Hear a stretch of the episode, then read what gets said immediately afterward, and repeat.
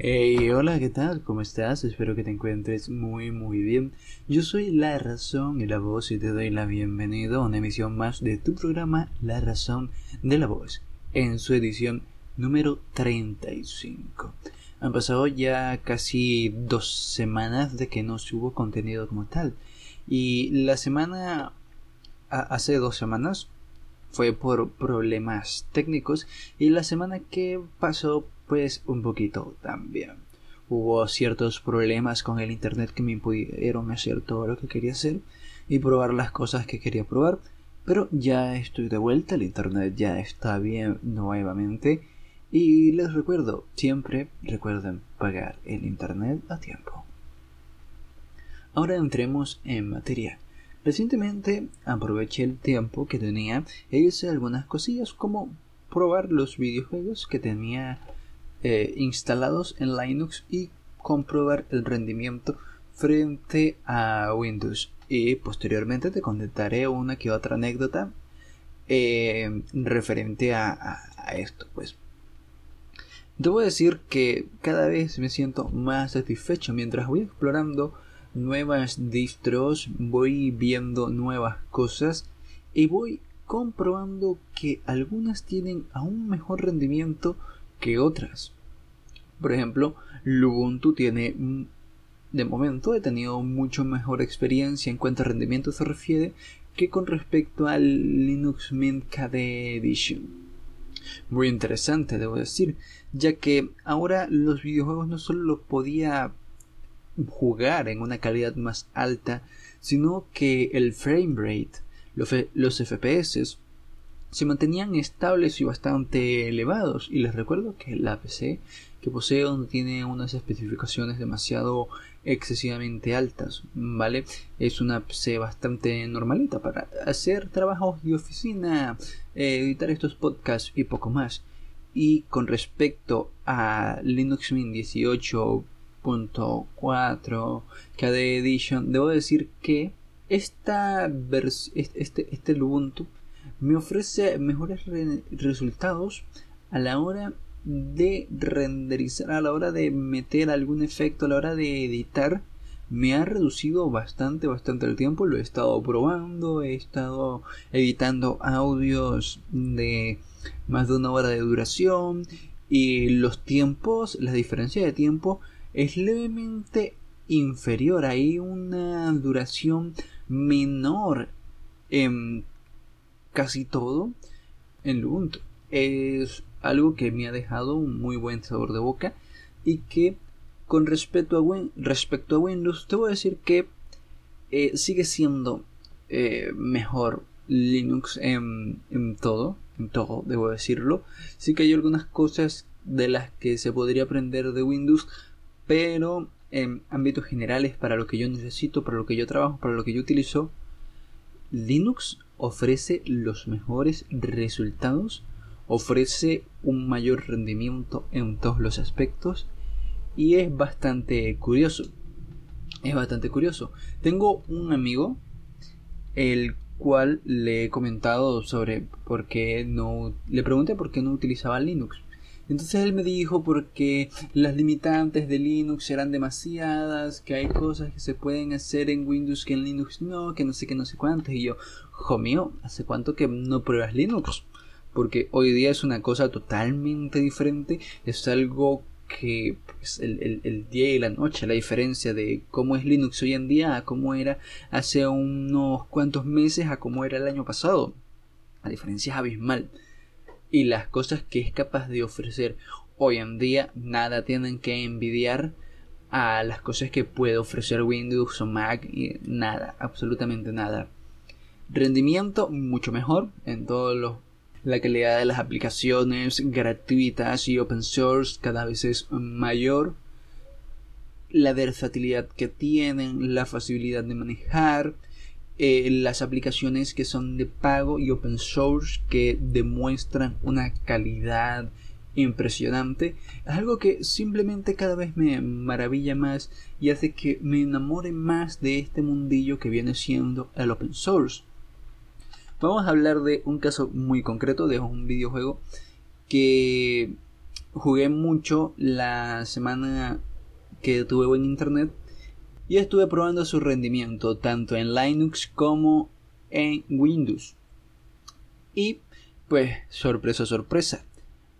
El videojuego en cuestión ofrecía no ya unos cuantos frames, no ya unas cuantas configuraciones que se podían poner al toque, no, era como jugarlo en dos ordenadores distintos, como si de un momento a otro el PC se convirtiera en uno de gama media, por así decirlo, un PC de gama baja, repito, se convirtiera en un PC de gama media, lo movía fluidamente a 60 FPS en todo momento, sin importar la cantidad de partículas de jugadores, porque un, es un videojuego online, de jugadores que hubiera simultáneamente en ese momento.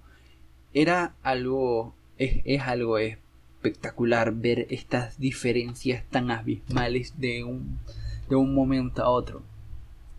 Los tiempos de inicio, el tiempo de cargado, la fluidez, todo, todo, todo era muy, muy distinto y se sentía mucho más cómodo jugarlo en Linux que en Windows. Es cuestión, es, las personas que hoy día no quieran pasarse a Linux, eh, realmente pocas excusas tienen las aplicaciones de Linux, son tan cómodas o mucho más que las de Windows. Ofrecen funciones que en Windows no se tienen o no las he visto o no las he visto en, implementar en las aplicaciones o las cosas que yo utilizo normalmente. En general, debo decir que, pues, no entiendo a mi amigo las razones que él tiene para no utilizar Linux hoy en día. Y realmente es curioso porque así como mi amigo que no utiliza Linux porque no es que las aplicaciones que tienen están muy desarrolladas, no es que eh, no puedo hacer lo mismo que puedo hacer Windows. Ya puedes, ya, que, ya sí que puedes hacer lo mismo que haces en Windows eh, desde hace varios años. No es hoy, no es ahora. Ya bastante tiempo con, con, con Linux haciendo lo mismo que Windows y ahora lo hace hasta mejor. Y, entonces este tipo tiene metido en la cabeza, no, que Windows es mejor y qué tal. Y yo le digo, mira, todo el mercado es consumido por Linux. El único, el único área donde aparentemente no tiene éxito es en el entorno de escritorio, pero en el resto tiene muchísimo éxito. Por algo será, ¿no? Por algo será. Creo que creo que ya ha superado bastante a, Windows, ¿no? Si, si pasa esto, ¿no?